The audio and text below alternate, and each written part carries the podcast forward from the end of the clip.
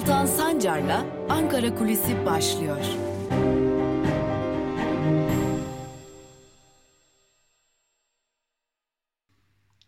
Merhabalar sevgili Özgürüz Radyo dinleyicileri ve Özgürüz Radyo'nun YouTube hesabının sevgili takipçileri. Haftanın son günündeyiz. Ankara kulislerinden bugün Berat Albayrak hakkında konuşulanları aktaracağız.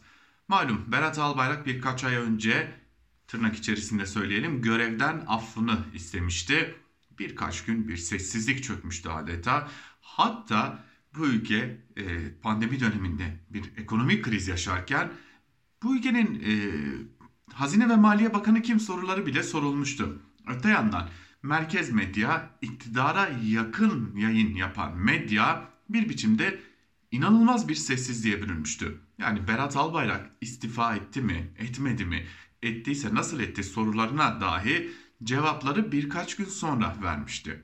Ve Berat Albayrak hakkında muhalefetten en ufak bir eleştiri geldiğinde kendisini savunmaya geçen özellikle bazı gazeteler ve bazı gazeteciler ve bazı televizyon organları tamamen sessizliğe bürünmüşlerdi. Sonra Cumhurbaşkanlığı İletişim Başkanlığı bir açıklama yaptı ve dedi ki Berat Albayrak görevden affedilmiştir, af talebi kabul edilmiştir. O günden sonra Berat Albayrak ne gören oldu ne duyan oldu. Fakat Berat Albayrak döneminde yani Berat Albayrak'ın Hazine ve Maliye Bakanlığı yaptığı dönemde yaşananlar, ortaya çıkan tablolar özellikle 128 milyar liraya dolara e, ne oldu soruları çok ciddi bir şekilde tartışılmıştı. Yani ülkenin kasasındaki paraya ne oldu sorusu, dövizlere ne oldu sorusu çok ciddi bir şekilde tartışılmıştı. Öyle ki e, çok açık bir şekilde Cumhuriyet Halk Partisi bu yönlü bir kampanya başlatmıştı ve bu kampanyanın ardından da Cumhurbaşkanı Erdoğan şahsımı ve ailemi hedef alıyorlar demişti. Ama esas konu Cumhurbaşkanı Erdoğan burada açıklamayı yaparken Berat Albayrak'ın başarılarından bahsetmesiydi. Ve Berat Albayrak'ın başarılarından bahsedildiği andan itibaren bir anda ne istifasını gören ne ardından ya da iyi bir bakandı diye yazı yazabilen iktidara, iktidara yakın medya ve onların yazarları bir anda Berat Albayrak'ı övmeye başladılar. Dün de bugün de belki yarın da e, çeşitli gazetelerin çeşitli yazarları Berat Albayrak'ı öven ve e, faaliyetlerini, çalışmalarını öven ve dikkat çekicidir ki Enerji ve Tabi Kaynaklar Bakanlığı yaptığı dönemi özellikle öven yazılar kaleme aldılar. Peki ne oldu? Yani aylardır adı dahi anılmayan Berat Albayrak'ın adı neden bir anda anılır oldu? Bunun iki nedeni olduğu belirtiliyor Ankara kulislerinde. Bir, Cumhurbaşkanı Recep Tayyip Erdoğan'ın bir kabine revizyonuna hazırlandığı belirtiliyor ve bu kabine revizyonunda çeşitli bakanlıklarda değişikliklere gidileceği belirtiliyor. Hatta bu bakanlıklardan birinin koltuğuna da yine Berat Albayrak'ın oturulacağı, oturtulacağı belirtiliyor. Özellikle Cumhurbaşkanı Erdoğan'ın Berat Albayrak'tan bahsederken Hazine ve Maliye Bakanlığı'ndan önceki e, makamı olan yani Enerji ve Tabi Kaynaklar Bakanlığı döneminde o, e, yaptıklarını büyük bir övgüyle anlatması Ankara'da acaba Berat Albayrak yeniden Enerji Bakanlığı'nın başına mı getirilecek sorularını gündeme getirdi ve bu sorular ciddi biçimde Ankara'da tartışılır oldu. Öte yandan yine bir e, başka kabine içerisinde görevlendirme yapılabileceği de iddia ediliyor. AKP açısından başarılı bulunan bir isim Dışişleri Bakanı Mevlüt Çavuşoğlu'nun başka bir bakanlığa kaydırılacağı ve Dışişleri Bakanlığı koltuğuna Berat Albayrak'ın getirilebileceği iddia ediliyor Ankara'da. Bu ne kadar gerçekçi bir iddia bilmiyoruz ama kulisler bunları çok sık dolandırır hale gelmiş durumda. Öte yandan ola ki kabine revizyonunda e, Berat Albayrak'a yer verilmez ise malum AKP kongre sürecini tamamlıyor. Ve bu kongre süreçleri tamamlandıktan sonra AKP'nin büyük kurultayı gerçekleştirilecek ve orada yani yeniden genel başkan seçilecek. Daha doğrusu ya Cumhurbaşkanı Erdoğan seçilecek ya da Cumhurbaşkanı Erdoğan'ın işaret ettiği bir isim seçilecek. Uzun süredir Türkiye'de tartışılan bir diğer iddia e, özellikle bu mevcut sistemin yani taraflı Cumhurbaşkanlığı sisteminin e, ciddi sorunlara yol açtı ve bu nedenle AKP'nin de tamam bu sorunların farkındayım mesajını verebilmek, verebilmek için Cumhurbaşkanı Erdoğan'ın e, bu e, genel başkanlık koltuğunu tırnak içerisinde söyleyecek olursak kendisinin tabiriyle e, yeterli gördüğü ama kendisine de karşı çıkmayacak bir isme devredebileceği ihtimalinden bahsediliyor. Ve burada birkaç isimden e, bahsediliyordu. Bu isimlerin en önemlisi elbette uzun süre e, özellikle Davutoğlu'ndan sonra bu koltukta oturan isim Binali Yıldırım. Binali Yıldırım'ın başbakanı da aynı zamanda e, ki Türkiye'nin son başbakanıydı şu an itibariyle yeniden bu koltuğa getirilebileceği belirtiliyor. Malum e, Binali Yıldırım İstanbul Büyükşehir Belediyesi e, belediye başkanlığı e, yarışını Ekrem İmamoğlu'na karşı iki defa kaybetmişti. Öte yandan işte kulislerde dolaşan bir diğer iddia ise Cumhurbaşkanı Erdoğan'ın e, Berat Albayrak'ı e, bir biçimde işaret ederek e, AKP'nin kurultayında genel başkanlık koltuğuna oturtabileceği şeklinde. Tabi bu ne kadar gerçekçi? Muhalefetin eleştirileri karşısında Cumhurbaşkanı Erdoğan böylesi bir yaptırıma gider mi gitmez mi tartışmaları var. Lakin belirtmekte fayda var ki bu olmasa dahi AKP'nin genel başkan yardımcılığı koltuklarından birinin e, kendisine verilebileceği belirtiliyor. Yani Ankara şu günlerde Berat Albayrak'ın yeniden siyasete dönüş e, senaryolarını konuşmaya başlamış durumda. Tabi Berat Albayrak'a bir bakanlık koltuğu mu verilir? Yoksa AKP'de bir görev verilir mi verilmez mi? Bu henüz net değil ama piyasaların bir tepki verdiği kesin. Piyasalar Berat Albayrak'ın yeniden övülmesiyle, yeniden adının zikredilmesiyle, yeniden bir koltuk sahibi olacağını belirtilmesiyle birlikte hareketlenmiş durumda. Özellikle hem dolarda hem de euroda yukarı yönlü bir e, ivme var ve bu ivme devam ediyor. E, açıkçası Berat Albayrak hakkında gelecek açıklamaları belki siyaset kulislerinden çok piyasalar bekliyor. Yani piyasalar Berat Albayrak yeniden dönecek mi dönmeyecek mi sorularına odaklanmış durumda diyelim ve haftanın son gününde Ankara kulisini böylelikle noktalayalım. Haftaya Özgürüz Radyo'da ve YouTube hesabımızda tekrar görüşmek dileğiyle. Hoşçakalın.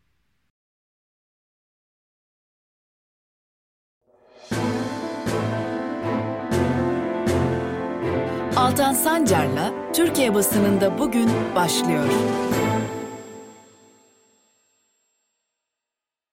Günaydın sevgili Özgürüz Radyo dinleyicileri. Haftanın son günündeyiz ve haftanın son gününde hafta içi her zaman olduğu gibi e, yine gazete manşetleri ve günün öne çıkan yorumlarıyla sizlerle birlikteyiz ve ilk gazetemiz Cumhuriyet bugün. Cumhuriyet'in manşetinde seçime ayarlı hesap sözleri yer alıyor ve ayrıntılarda şunlar kaydediliyor.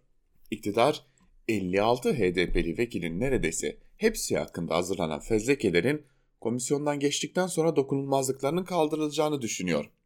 Yargılama süreci ve vekilliklerin düşürülmesinin bir yılı bulacağını öngören iktidar, genel seçime bir yıl kalacağı için ara seçim olasılığının ortadan kalkacağını planlıyor. Vekiller hakkındaki yargı kararlarının ardından HDP kapatma davasının açılmasını da öngörülüyor. İktidar böylece 2023 seçimlerine HDP'siz girmeyi amaçlıyor. Mecliste siyasette kararlı olan HDP'nin vekillikleri düşürülen partilerinin sayısına göre sine millet kararı alabileceği de belirtiliyor denilmiş ayrıntılarda. Bu arada İyi Parti'den bir açıklama var. Fezlekelere evet diyeceğiz şeklinde. İyi Parti Genel Başkan Yardımcısı Yavuz Ağar Alioğlu, HDP'li vekillerin dokunulmazlığının kaldırılması yönünde oy vereceklerini açıkladı. Bağımsız milletvekili Cihangir İslam, fezlekeler görüşülmeden yapılan bu alelacele beyan Erdoğan'a zaten hazır oldayım cevabıdır dedi. Şimdi Yavuz Ağar Alioğlu bir de e, üstüne üstelik çıkıp şöyle bir cümle kuruyor. HDP sorunlu bir parti diyor. Yarın bir gün aynı aynı sıra size geldiğinde göreceksiniz. Sınırda ABD yığına başlıklı bir diğer haber. Türkiye 20 kilometre uzaklıktaki Dede Ağaç'ta ABD'ye üst tahsis eden Atina ile Washington arasındaki işbirliğini geliştirme adımları hız kazandı. NATO'nun Defender Europe 21 tatbikatında yer alacak ABD kuvvetlerinin ilk bölümünü taşıyan dev büyük gemisi Dede Ağaç'a ulaştı. Toplam 145 helikopter, 1800 zırhlı araç ve 20 binden fazla Amerikan askerinin Mayıs'a kadar Dede Ağaç'a gelmesi bekleniyor. Tatbikat 14 ülkede gerçekleştirilecek. Yunanistan işçi sendikaları savaş provası olarak niteledikleri tatbikata ve üsse karşı direniş çağrısı yaptı denilmiş haberde. Cumhuriyet gazetesini böylelikle noktalayalım ve devam edelim bir diğer gazeteyle Evrensel ile. Fiili kapatma fezlekeleri manşetiyle çıkmış Evrensel ve şunlar kaydediliyor ayrıntılarda. Tek adam yönetiminin elindeki her araç ve imkanla HDP'yi kuşatma girişimleri hız kesmeden sürerken meclise gelen yeni fezlekelerle baskılar adeta fiili kapatmaya döndü. Meclise dokunulmazlıkların kaldırılması istemiyle 25 milletvekili hakkında 33 fezleke gönderildi. Fezlekelerin büyük bölümü HDP, HDP'li vekillere aitken vekillere çok sayıda suçlama yöneltildi. İktidarın ve medyanın HDP kapatılsın propagandası sürerken gelen yeni hamle muhalefeti sindirme operasyonunda yeni perde yorumlarına neden oldu. HDP Batman Milletvekili Ayşe Acar Başaran, her alandaki baş baskılarla HDP'yi fiili olarak çalışamaz hale getirmenin amaçlandığını vurguladı. Başaran, bu süreç herkes açısından bir turnusol kağıdı olacak dedi. Hakkında fezleke hazırlanan CHP milletvekili Ali Mahir Başarır da komisyondayım ancak fezlekemi Anadolu Ajansı'ndan öğrendim yorumunu yaptı. Belediyelerde grev yayılıyor başlıklı bir diğer habere geçelim. İstanbul'da Kadıköy ve Maltepe belediyelerindeki grevlerden sonra Ataşehir ve Kartal'da grev kararı alınmışken dün de Beşiktaş Belediyesi'nde çalışan genel iş üyesi işçiler düşük zam dayatmasına karşı grev kararını belediye binasına astı. Maltepe Belediyesi yönetiminin işçinin hakkını vermeme ısrarı nedeniyle ise Maltepe sokaklarında çöp yığınları oluştu. Sem pazarı sonrası yerdeki çöplerin toplanmadığı görüldü. Grevdeki işçiler bu çöpler bir yandan bizim iş yükümüzü gözler önüne serdi demişler. E, böyle bakıldığında ne kadar da doğru bir bakış açısı olduğunu da görmüş ve e, o aslında o zam taleplerinde de işçinin emekçinin nedenli haklı olduğunu bir kez daha e, ortaya koymuş oluyoruz ama gelin görün ki e, ne belediyelerin umurunda e, hiçbir fark etmez ne de siyasilerin umurunda. Devam edelim Yeni Yaşam gazetesiyle Fezleke oyunları manşetiyle çıkmış Yeni Yaşam ve ayrıntılarda şunlar kaydediliyor. Ankara kulislerinde günlerdir konuşulan MHP HDP'nin kapatılması ısrarından vazgeçti. HDP ile HDP AKP ile HDP'yi kapatılmaktan beter etme konusunda anlaştılar iddiaları yavaş yavaş gerçeklik kazanırken savcılar onlarca dokunulmazlık fezlekesini birbiri ardına meclise göndermeye devam ediyor. Son günlerde meclise gönderilen 33 fezlekeden 28'inin HDP'li vekilleri hakkında olduğu anlaşıldı. Söz konusu 28 vekilin dokunulmazlığının kaldırılması için Cumhurbaşkanı Recep Tayyip Erdoğan gereken neyse yapılacak yapacaklarını söylemişti. Meclis Başkanı Mustafa Şentop karma komisyon dosyanın içeriklerine bakarak karar verecek dedi. Öte yandan CHP fezlekelerin tek tek ele alınmasını isterken İyi Parti HDP'lilerin dokunulmazlığının kaldırılmasına evet diyeceğini açıkladı denilmiş ayrıntılarda. Şimdi kaldırırsınız kaldırmazsınız siz bilirsiniz ama yani bunun altında siz kalırsınız. CHP'nin e, biliyorsunuz hani 2015'te 2016'da daha doğrusu e, anayasaya aykırı ama biz evet diyeceğiz noktasındaki bir çıkışı vardı HDP'lilerin dokunulmazlıkları için. Sonunda e, hatırlayalım e, CHP'li Enis Berberoğlu tutuklanmış ve e, bir biçimde e, işte Sayın Kemal Kılıçdaroğlu da bir adalet yürüyüşüne başlamıştı. E, bu e, altından kalkılamayacak yüklerin e, altına giriyor muhalefet çoğu zaman. Aman e, tırnak içerisine söylüyorum tekrar bunu terörle yan yana anılmayalım e, söylemi üzerinden ve sonunda AKP iktidarını sürdürürken olan hem muhalefetin tamamına hem de Türkiye'nin tamamına e, olmuş oluyor. Ve geçelim Bir Gün Gazetesi'ne. Manşette bahane kod 29 sözleri yer alıyor Bir Gün Gazetesi'nde. E, malum son günlerde çok sık kullanılan, çok sık başvurulan bir uygulama işveren açısından bakalım ayrıntılarda neler var. Pandemi nedeniyle işçi çıkarmanın yasak olması da patronları durduramıyor. Kapsam dışı bırakılan ve işçinin ahlak ve iyi niyet kurallarına aykırı davranışı diye açıklanan Kod 29 gerekçe gösterilerek işverenin işçiyi tazminatsız şekilde işten, çık işten çıkarmasını sağlıyor. Sendikaya da maaşına zam isteyen işçi de bu gerekçeyle işten atılıyor çalışanları koronavirüs salgını karşısında savunmasız bırakan iktidar bu yaşananlar karşısında kayıtsızlığını koruyor. Birçok iş yerinde patronlar işçi çıkarma yasağını kod 29 ile deliyor. Kod 29 ile işten çıkarılanlar arasında dün de Migros depo işçileri ve TÜVTÜRK Bolu, Bolu şubesi emekçileri eklendi. İşçiler işe iade talebiyle direnişe geçerken İzmir'de İzenerji ve İzelman, Çorum'da Ekmekçioğulları, Kocaeli'de Sistemeyir HSK ve Baldur ile PTT işçilerinin Kod 29'a direnişi devam ediyor. Salgının başladığı günden bu yana geçen sürede yüzlerce emekçi bu ahlaksız madde gerekçe gösterilerek işlerinden çıkarıldılar denilmiş. Bu e, ahlaksız madde işçileri ahlaksızlıkla suçlayarak işten çıkarılmasının önünü açan bu ahlaksız madde aynı zamanda sermaye ile iktidar arasındaki ahlaksız ilişkiyi de çok açık bir şekilde ortaya koymuş oluyor. Pazarlık usulü ihale Colin için ayarlandı. Dünya genelinde kamudan en çok ihale alan 10 şirket arasında yer alan Colin'in 56.8 milyon TL'ye üstlendiği Türkiye Elektrik AŞ ihalesinin hesaplanan yaklaşık maliyetinin sözleşme bedelinden 5 milyon TL daha az olduğu öğrenildi. İhale KİT komisyonunda TİH hesapları masaya yatırılırken gündeme geldi. Pazarlık yöntemiyle yapılan Verbana Ali Beyköy EİH tasfiye sonrası bakiye işleri ihalesi Colin ve Armin'e gitti. Üstelik maliyetin üzerinde teklife rağmen. Colin Armin ortaklığının kazandığı ihaledeki kafa karıştıran unsurları komisyonun gündemine taşıyan milletvekili Atilla Sertel, TİH son 5 yılda Colin Cengiz ve Limak gruplarına verdiği ihalelerin yaklaşık maliyetini açıklasın demiş. Ermenistan yine karıştı. Dağlık Karabağ Savaşı sonrası gerilimin düşmediği Ermenistan'daki darbe girişimi ülkede tansiyonu yeniden yükseltti. Ordu Başbakan Paşinyan'ın istifasını istedi, Paşinyan Genelkurmay Başkanı'nı görevden aldı. Darbe girişiminin Paşinyan'ın Rusya'nın ürettiği İskender füze sistemini eleştirmesi sonrası gelmesi gözleri Moskova'ya çevirdi. Kremlin, yaşananlar Ermenistan'ın iç işleri dedi. AB ve Ankara'dan ordu müdahalesine tepki geldi. Moskova, Devlet Üniversitesi'nden doçent doktor İkbal Düre, Paşinyan'ın İskender füzeleriyle ilgili açıklamaları ordu ile krize neden oldu. Paşinyan Rusya'nın değil daha çok AB ve ABD desteğini kazanmak istiyor denilmiş ayrıntılarda. Evet, göz göre göre Putin Ermenistan'da bir darbe yaptırmaya çalıştı. O e, bu ülkede bir bölüm muhalefetin e, ABD çok demokrat değil ama e, Putin çok demokrat diyenlerin gördüğü bir şey.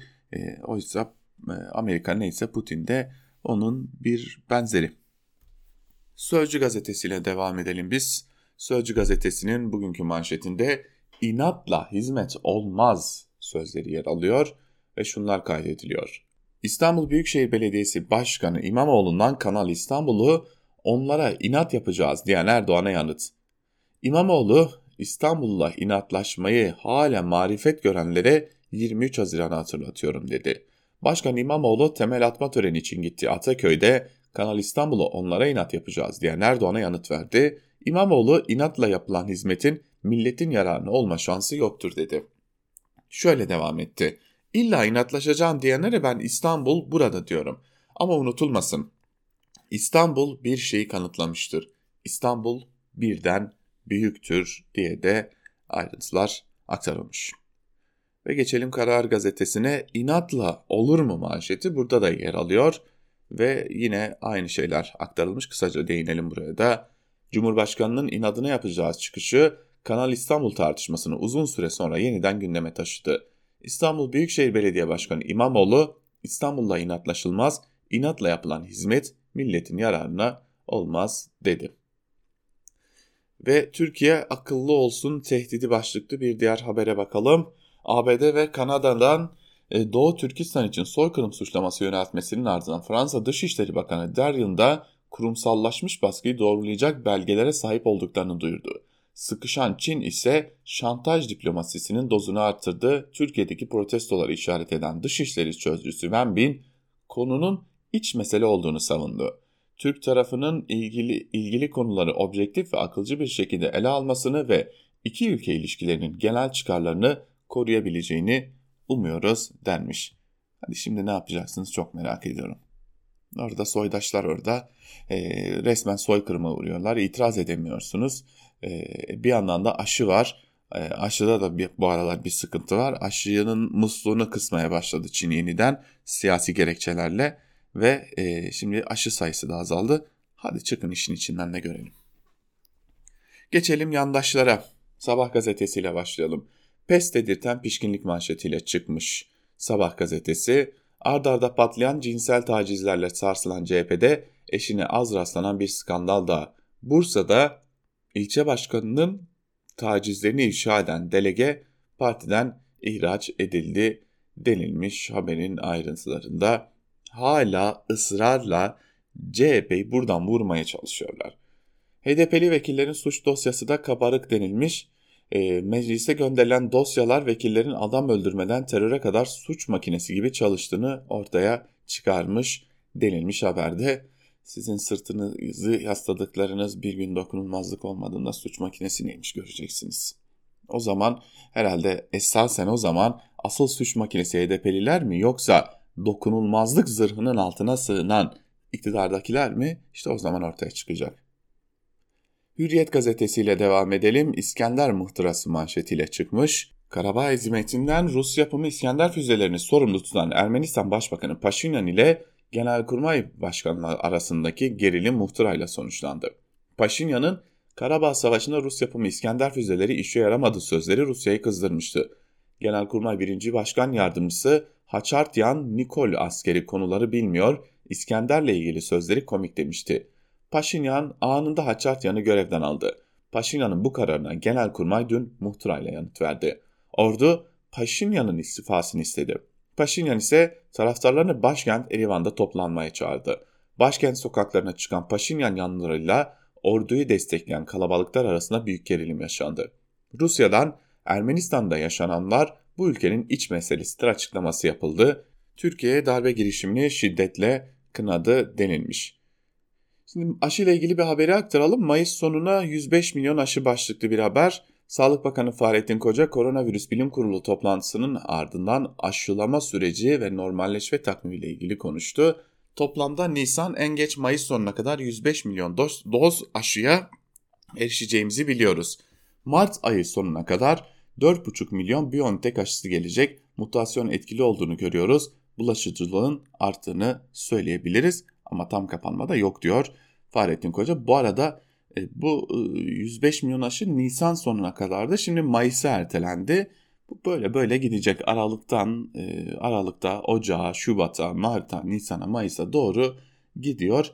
Bunu da beceremediler işte. Ve Milliyet gazetesiyle devam edelim. Düşman uykuda yakaladı manşetiyle çıkmış. E, Milliyet 26 25 Şubat'ı 26'ya bağlayan gece Hocalı kasabasını basan Ermeni güçler kadın çocuk demeden 613 sivili katletti. Katliam sırasında Ermenilere esir düşen Dürdane Agayeva akla hayale gelmeyecek işkenceler yaşadı. Sözümü gözümü açtığımda saçlarından tutup yerlerde sürüklediler. Sesim çıkmasın diye buzlu suda saatlerce beklettiler.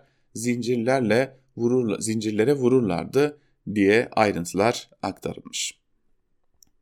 Ve devam edelim bir diğer gazeteye geçelim. Yeni Şafak, Karabağ darbesi manşetiyle yine Paşinyan'a karşı e, girişilen hamleyi e, manşetine taşımış ve Ermenistan'ın 44 günlük Dağlı Karabağ Savaşı'ndaki ağır yenilgisiyle başlayan siyasi kriz askeri muhtırayla zirveye taşındı. Başbakan Paşinyan'a karşı hamle hamleyle Genelkurmay Başkanı'nı görevden aldı ve taraftarlarını sokağa çağırdı.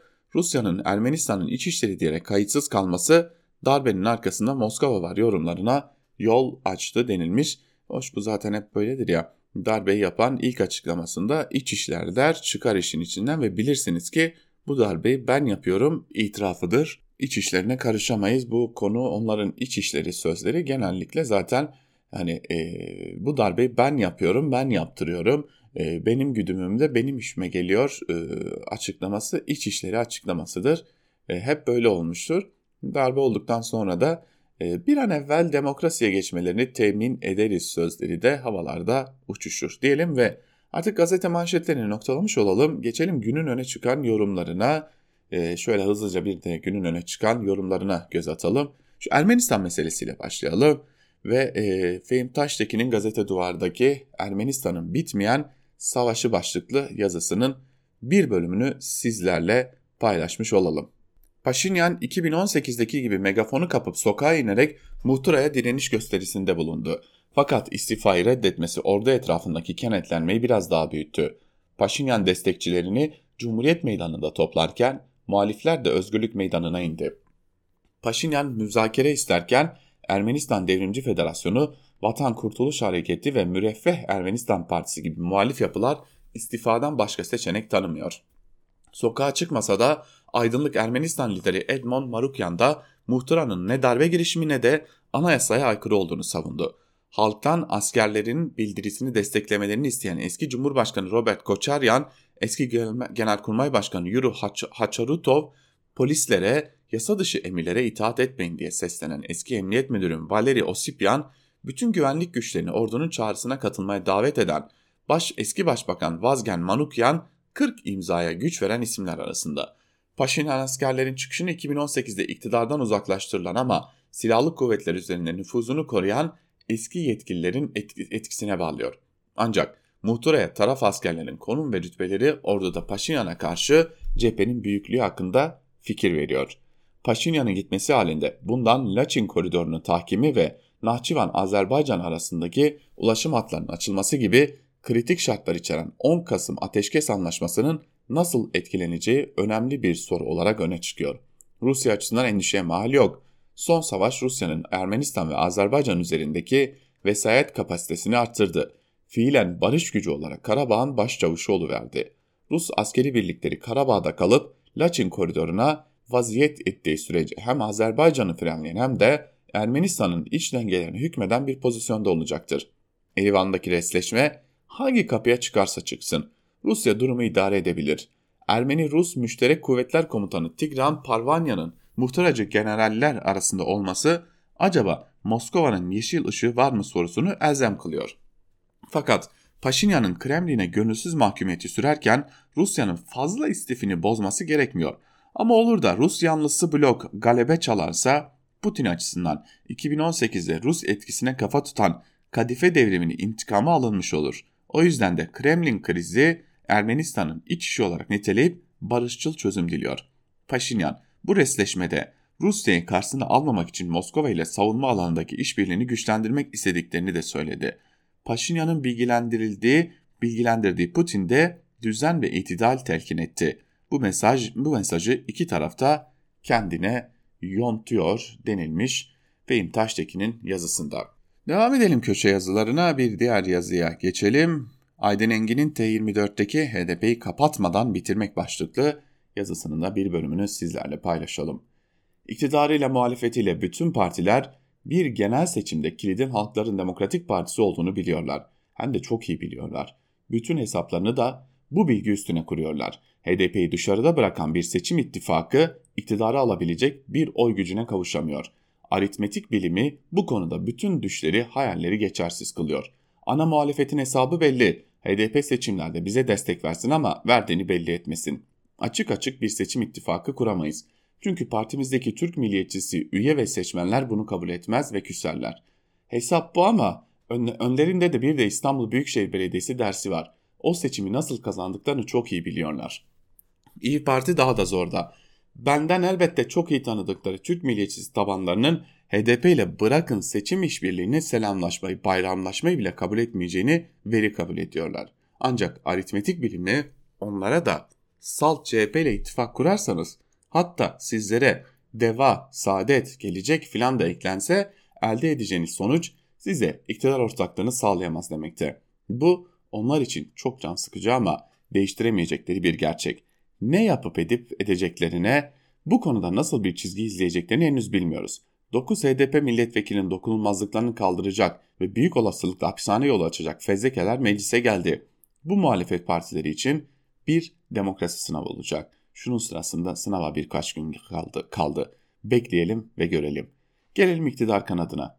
Bugünkü iktidarın resmi olmayan ama çok etkili olan ortağı MHP belli ki HDP konusunda kararını zaten vermiş. Bir yandan seçim yasasında, siyasi partiler yasasında ince ve kirli düzenlemeler yaparak kendilerinin yeniden meclise girebilmesinin yöntemleri üstüne kafa yoruyor ve büyük ortağı ile bunun pazarlığını yürütüyor. Ama bir yandan da Anayasa Mahkemesi dahil her türlü hukuksal denetimden arındırılmış bir güvenlikçi devlet yaratacak bir anayasa ve sistem hedefliyor.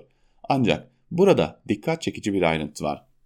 MHP hiç lafı dolandırmadan HDP kapatılmalıdır diyor. Bunun için mecliste grubu bulunan bir siyasi partinin yargıtaya başvurması hukuksal sürecin başlaması için yeterli. Ama yağıp gürleyen MHP başbuğu Devlet Bahçeli bu konuda işi pişkinliğe vuruyor ve adım atmıyor. Neden? Bunun tek cevabı olabilir. Büyük ortak bunu istemediği için. Büyük ortak yani her şeyin reisi Recep Tayyip Erdoğan izin vermedikçe küçük ortağın adım atması mümkün değil. Zaten söz konusu da değil. Peki büyük ortak böyle bir çözüme neden yanaşmıyor?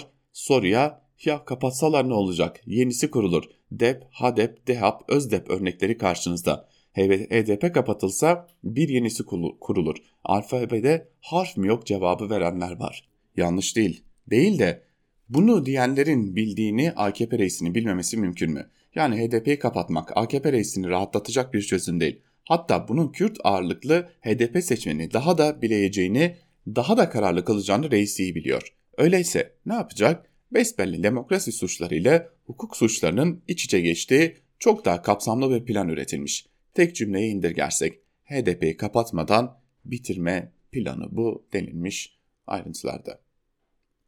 Ve Evrensel Gazetesi'nden Yusuf Karataş ise Pervin Buldan'a bir çağrı yapıyor, açıklayın diyor. Hemen ayrıntılarını aktaralım sizlere. HDP eş başkanı Pervin Buldan Salı günü partisinin meclis grup toplantısında yaptığı konuşmada HDP'ye karşı yürütülen kampanya ve İçişleri Bakanı da Soylu'nun iddiaları konusunda dikkat çekici açıklama yaptı.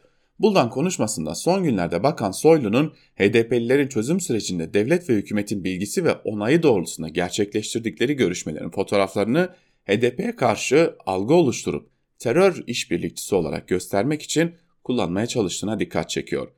Buldan Soylu'ya o fotoğrafları keşke televizyona çıkmadan önce genel başkanına sorsaydın diyerek bu sürecin Erdoğan'ın bilgisi dahilinde ve onun talimatlarıyla yürütüldüğünü hatırlatıyor. Ancak Buldan'ın bu konuşmanın devamında söyledikleri iki noktadan izah muhtaçtır ve bu nedenle burada ele alınıp tartışılmayı hak ediyor. Birinci olarak Buldan fotoğrafları gösteren Erdoğan'ın koltuğuna açıkça göz dikmiştir, savaşınızı HDP üzerinden yürütmeyin diyor. Bu sözler Selahattin Demirtaş'ın avukatlarının Kobani iddianamesi için yaptıkları Erdoğan'a tuzak kuruluyor açıklamalarını hatırlatıyor ki Demirtaş gönderdiği mektup ve yaptığı açıklamalarda bu değerlendirmelerden farklı olarak Erdoğan'ı bu sürecin birinci dereceden sorumlusu olarak görüyor. Burada Buldan'a sorumuz şudur. Soylu acaba bu fotoğrafları Erdoğan'a rağmen ve onun koltuğuna göz diktiği için mi yoksa bizzat onun talimatları ve siyasi hedefleri doğrultusunda mı gündeme getiriyor?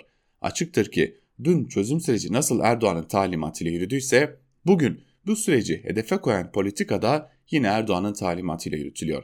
Çünkü Dün bu sürecin kendi siyasi hedefleri başkanlık rejimi kurma ve bölgedeki yayılmacı emeller doğrultusunda araç sallaştırma hedefini gerçekleştiremeyen Erdoğan bugün çözüm süreci ve Kürt hareketini hedefe koyarak yeni bir rejim kurma hedefi doğrultusunda siyaseti yeniden dizayn etmek istiyor.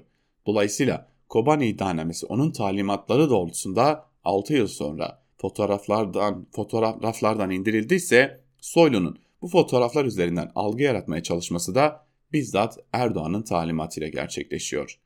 Uzatmadan söylersek Soylu'nun bu fotoğrafları gündeme getirerek Erdoğan'ın koltuğuna göz diktiğini söylemek bu fotoğrafların arkasındaki asıl adresi ve siyasi hedeflerini faşist bir rejim inşasını ıskalamakla kalmıyor, Erdoğan'ı olup bitenin dışındaymış gibi göstererek onun üzerinden beklenti yaratmaya çalışanlara hizmet ediyor. İkincisi ve asıl önemlisi Bulda'nın iktidarın çözüm sürecine vaat ettiklerini veri, yeri ve zamanı gelince açıklayacaklarına dair söyledikleri var. Çözüm sürecinde bize vaat ettikleriniz yeri ve zamanı geldiğinde mutlaka açıklayacağız. Çözüm sürecinin taraflarından biri olan PKK lideri Abdullah Öcalan, 2019'daki açlık grevlerinin sonrasındaki kısa bir dönemi saymazsak masa derili süreç sona erdirildiğinden bu yana tecrit altında tutuluyor. Bugün de bu tecrit politikasına karşı birçok cezaevinde açlık grevi eylemi yapılıyor. HDP kapatılma tehdidiyle karşı karşıya bulunuyor ve HDP'li vekiller hakkında fezleke üstüne fezleke hazırlanıyor. Erdoğan bölgede halkın seçil, seçilmiş temsilcilerin yerine kayım atamasını savunmakla kalmıyor, bundan sonra da bu uygulamaya devam edeceklerini açık açık söylüyor. Rojava'daki Kürt özel bölgesinin ve Kürtlerin kazanımlarının Türkiye için bir tehdit olduğu propagandası eşliğinde yeni operasyon tehditleri sürüyor. Kürtlere yönelik bu politikalar, içerideki faşist baskılar ve dışarıdaki operasyonlar faşist bir rejim inşasının dayanağı haline getirilmeye çalışılıyor. Böylesi bir tabloda bulunan iktidarın çözüm sürecini kendilerine partilerine vaat ettiklerini yeri ve zamanı gelince açıklayacağını söylüyor. Peki şimdi değilse ne zaman gelinen yerde bu süreçte olup biteni açıklamak sadece demokratik siyasetin gereği değil, aynı zamanda bu süreçte ağır bedeller ödeyen Kürt halkına, Türkiye halklarına karşı bir sorumluluktur. Pervin Buldan'a çağrımızdır. Açıklayın diyor Karataş yazısında. Ve biz de Karataş'ın bu yazısıyla birlikte bugünlük de Türkiye basında bugün programını noktalıyoruz. Yarın tekrar görüşebilmek dileğiyle. Hoşçakalın.